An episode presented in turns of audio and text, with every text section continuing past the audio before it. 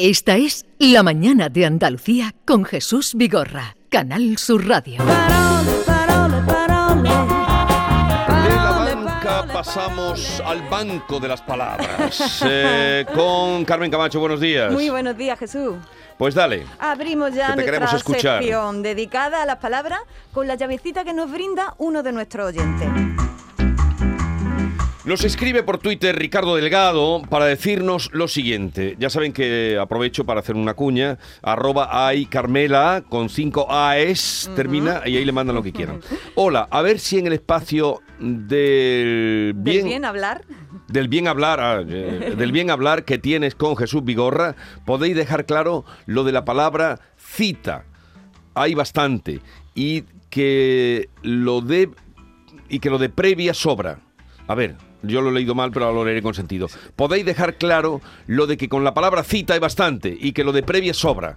¿Hay tanto horror en eso? Gracias. Estimado oyente, nos encanta la propuesta que nos hace. ¿Es correcto decir cita previa? ¿Qué pensáis, David? Pues a- ahora que lo dice, creo que es redundante, ¿no? Es un poco redundante, Porque la parece cita ser, ya ¿no? es previa, ¿no? Claro, ¿no? Parece ser, ¿no? Eh, Jesús, ¿tú qué Eh, dices? bueno, yo entiendo que yo me cito contigo, es una cita, pero claro, entiendo que cita previa es que hay un turno. Ahí, ahí, está, están marcando un matiz, están marcando un matiz. Fijaos, la cita, eh, las citas son previas, ¿no? Eh, eso, eso está claro. Parece que tiene la pinta expresión de, de- de ser un poco redundante, ¿no? Como eso de ven acá para acá, o barre con la escoba, Sí. o sube para arriba. Vamos a ello.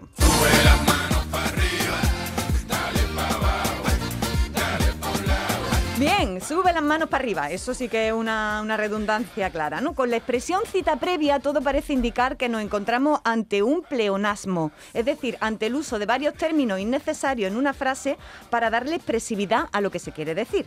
La verdad es que caemos en pleonasmo, redundancia y obviedades todos los días y a todas las horas. Por ejemplo, decimos hechos reales, Mm, sorpresa inesperada, también, lava volcánica, lava, lava volcánica Claro. con, con lo del volcán, cuando lo escuchamos lo de la lava volcánica.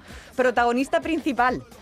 o funcionario público, vamos a ver si el funcionario no va a ser público, ¿no? Y nadie se echa las manos a la cabeza tanto como cuando decimos baja para abajo ahora mismo. Digo más, en el lenguaje coloquial y hablado tienen cierta gracia eh, algunas expresiones redundantes como esta de, ven acá para acá, ¿no? Dan electricidad a las expresiones, ¿no? En el lenguaje coloquial y hablado. El problema es cuando lo empleamos en el lenguaje culto o escrito para hacernos los redichos. Por ejemplo, eres poeta y pones las flores florecidas. Dice, no, quieto, quieto parado. Ahí estás haciendo un poco ridículo y te estás poniendo Cursi. especial, ¿no? Pero vamos con cita previa. Esto está mal dicho, eh, esto de cita previa. Nos hemos ido a consultar a la Real Academia Española y a la Fundeu y ambas coinciden en la explicación. Os traigo un fragmento de lo que nos dice la Fundeu. La Fundeu, como sabéis, es la fundación de RAE y EFE destinada a resolver este tipo de dudas, ¿vale? Dice lo siguiente, Jesús, ¿puedes leerlo? El giro cita previa tiene uso desde hace como poco un siglo y está asentado para aludir a aquella solicitud de cita que sigue unas determinadas formalidades, como por internet o por teléfono, y que se debe tramitar con cierta antelación. Es decir, la cita previa implica que no se puede concertar una reunión o visita simplemente presentándose en un lugar poco antes del momento en el que se desea llevarla a cabo. Más claro, agua. Se trata de una expresión asentada en nuestro idioma, esto de cita previa, aunque parezca y suene un poco redundante, una eh, expresión asentada en nuestro idioma desde hace ya más de un siglo. Y tiene el matiz de distinguir eh, la antelación Sí. de la visita a aquellas otras que se producen de repente. Tiene ese matiz. También dice que sirve para distinguir el significado de cita como la reunión en sí, por ejemplo, trabajaron mucho en su primera cita, en la Sí. reunión en sí, de la cita como la concertación del encuentro, ¿no? De todos modos, nos aclara Fundeu que podemos decir cita sin el adjetivo previa cuan- cuando, el contexto lo deja bien claro. Por ejemplo, cuando decimos voy a llamar para pedir cita al médico. Sí. Ahí se- eh, tenemos claro que es cita previa, ¿vale? Recogiendo, para la Real Academia Española y para la Fundeu, incluso cuando queda un poco redundante, la expresión cita previa es una expresión válida, ¿vale? Ya que matiza y distingue de aquello otro que Sí. es la cita en sí, la reunión en sí, ¿no? Por otro lado, el hecho de que en una expresión haya pleonasmo, eh, que ya hemos explicado qué es, esa redundancia para darle expresividad, no significa que dicha expresión sea necesariamente incorrecta. Por ejemplo, podemos decir, y no incorrecto, lo vi con mis propios ojos. Y lo vi con mis propios ojos tiene esa- esa- ese matiz redundante. O, ¿cómo pudiste hacerme eso a mí? Eso es redundante, tela de redundante.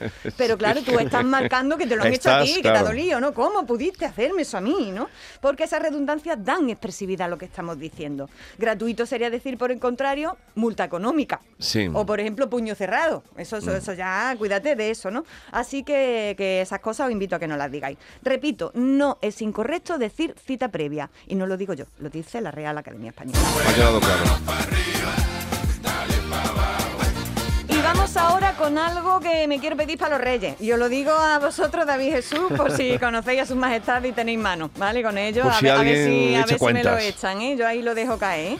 Se diría que es mi regalo perfecto. Se trata de un juego que se llama Jerigonza. Me lo pido. Ya fui ético y fui errático, ya fui escéptico y fui fanático, ya fui abúlico y fui metódico, ya fui púdico, fui caótico. ¡Qué montón de palabras en esdrújula!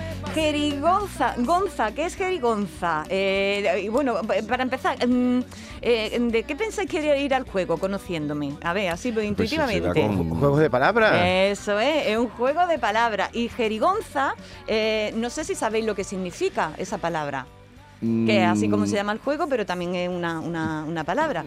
Pero yo siempre lo he dicho mal, entonces, pues yo he dicho jeringonza. Sí, suele pasar mucho, suele pasar mucho. que yo lo recuerdo de una canción, las jeringonzas del fraile, Ajá, pues... que las eh, cantaba el Luna, aquel, el, el tío de la pita. Pero no tiene nada que ver con jeringa esta palabra. No, Manuel no, no, Luna, no, eh, no. ¿sabes quién es, no? Este que tú has traído música, un folclorista. Sí, alguna vez he traído algo, Sí, sí, sí, pues voy sí. a buscar esto, ¿eh? Para, Y era- para- Hay una canción que tiene jeringonzas del fraile, pero no sé.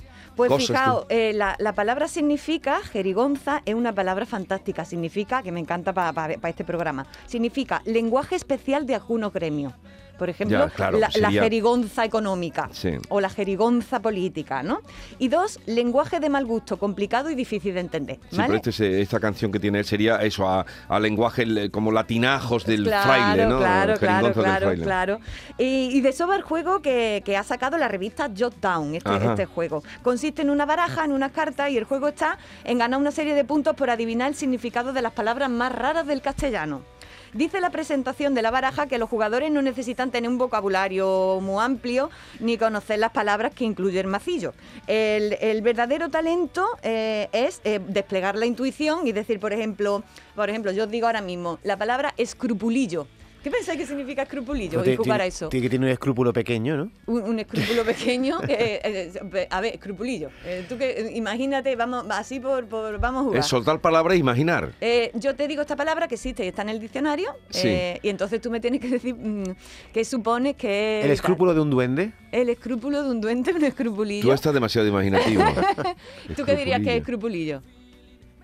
Pues es, no sé, un pequeño esc- escrúpulo ante algo eh, insignificante, ¿no? Pues, pues bueno, pues consistiría en esto, el escrupulillo, eh, y lo traía, la, y, por ejemplo, eh, he puesto este ejemplo, la carta tra- traería, si, si viene esta palabra en la baraja, que no lo sé, eh, que es lo que está dentro del cascabel para que suene. Eso se llama escrupulillo. Ah, sí. Y nosotros Bueno, tratando de pues- buscarle. Pues de eso, de, de eso va. O sea, el Eh, cascabelito pequeño, lo que hace, el, el- el- lo que sería el badajo de la campana en el Exactamente, cascabel. dentro del cascabel. Así que bueno, pues en eso consiste el juego, ¿no? En intentar acercarse y tal. Jerigonza ofrece decenas de horas de entretenimiento, aprendizaje y Jerigonza. diversión para los amantes de la lengua, porque sobre todo también está en eso en especular qué puede, qué puede significar una palabra de estas. Así que bueno, es un regalo perfecto para mí, ¿eh? Eh, No os digo nada y os lo digo todo. No, eso es una cosa desmedida, la revista Jotdown, que me alegro que siga inventando, porque siempre está Sí, inventando siempre está cosas. inventando, me encanta, me encanta. Por cierto, una revista que se hace en Andalucía. Exactamente, exactamente. Y bueno, en esta línea voy a, pro- voy a proponer una palabra a nuestros oyentes, Jesús, a ver, a ver si nuestros oyentes la saben. Eh, y me pueden mandar un audio por WhatsApp para, para- para decirnos qué significa. La palabra, eh, eh, sin duda, muchas personas de Andalucía la vamos a aprender porque no la conocíamos, yo por lo menos no la conocía. Está en el diccionario, no, no- no vale mirarla. Lo que yo voy a proponer es que si alguien conoce esta palabra, me la explique no desde el significado del diccionario, sino desde su vivencia. Sí. Si, a- si han conocido a alguien que, que- que signifique esto que voy a decir. Eh, porque a mí es que me gustan las palabras que se han vivido por dentro, la verdad. La palabra en cuestión es malleto o malleta. A ver, si alguien sabe qué significa la palabra malleto o malleta, eh, que nos mande un WhatsApp y, y- y, bueno, que nos la defina sobre Malleto todo. si- no lo he oído nunca. Nunca, Malleto o pues- malleta, pero claro, si está la posibilidad de buscarlo en el diccionario. Sí, no, pero que, claro, que, que me mande el audio, eh, seguro que me va a decir esto, lo conozco yo. Alguien en que la conozca sin tener que mirar el diccionario. Malleto o malleta. 670, a ver si la mandan antes de que te vayas. 670, 940, 200. Ya, ya sé que queda poco tiempo, pero tenemos Sí, no, y si- y oyentes si no, muy espabilados. La semana que Y viene si no la mandan, que la un apartado porque es una palabra que acabo de conocer y me parece Malleto. Me suena muy gaditana, ¿no? No es sé. muy Malleto gaditana. o malleta. Sí, es de la Baja Andalucía. Vale. Buenos días, Andalucía. Bueno, pues seguimos por aquí por Andalucía, pues, ya que estamos. más palabras que nos viene a saber bien para hablar de un fenómeno que vamos a traer más de una vez en esta sección. Y digo que está relacionado con Andalucía. ¿Sabéis lo que es la glotofobia? Pues la glotofobia será de glotón, ¿no? Ah. No, no dejar de. Odio, odio a, lo- a los glotones. Eh, ¿Odio a los glotones? Bueno, No. voy a explicar qué es glotofobia. Pero fobia es miedo, no es odio. No, miedo a los glotones. ¿no? Eh, ¿Miedo a comer? no, A que te vaya a comer gloto, gloto significa lengua. ¿Vale? Y fobia, rechazo.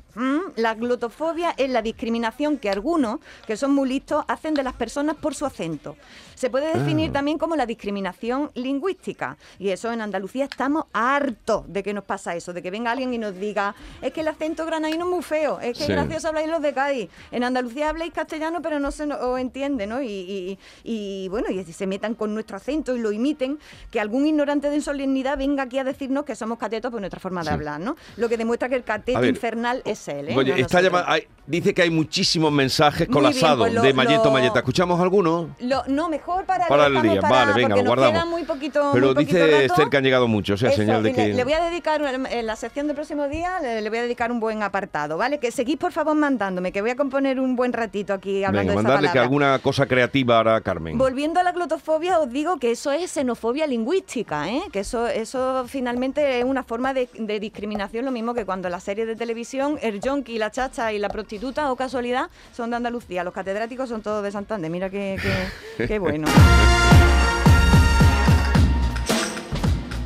y creo que me queda ya muy poquito tiempo, así que... eh, Entonces no vas a contar lo del mar y la mar. Quiero contar lo del mar y la mar, que lo tengo ahí Necesita mucho atascadito tiempo. de- del otro día, pero me está diciendo Javi que, que es el, el dueño del tiempo, que no, que me queda solo un minuto, así que esto merece un ratito Pero es bueno. el mar o la mar. Ah, esto es, doy el titular, se trata del género ambiguo, lo mismo que le pasa a otras palabras como armazón, mimbre o azúcar. Ahí lo dejo y lo desarrollo también el próximo día. Y me voy, me voy, ¿no? Sí. Eh, ¿Sí? ¿Nos despedimos ya? Yo Vale. ibas a despedirte con alguna música yo, tuya, ¿no? yo me iba a despedir con un poemita mínimo, mínimo, Ah, hoy no hay tiempo para el poema. Ay, son tres versos solo. Venga, ya, dilo, dilo ya, ya. hombre. Pues lo digo. Consejo a seguir. Ya que estás vivo, déjate de vivir. Francisco Nada más que decir. Venga. Esta es La mañana de Andalucía con Jesús Vigorra, Canal Sur Radio.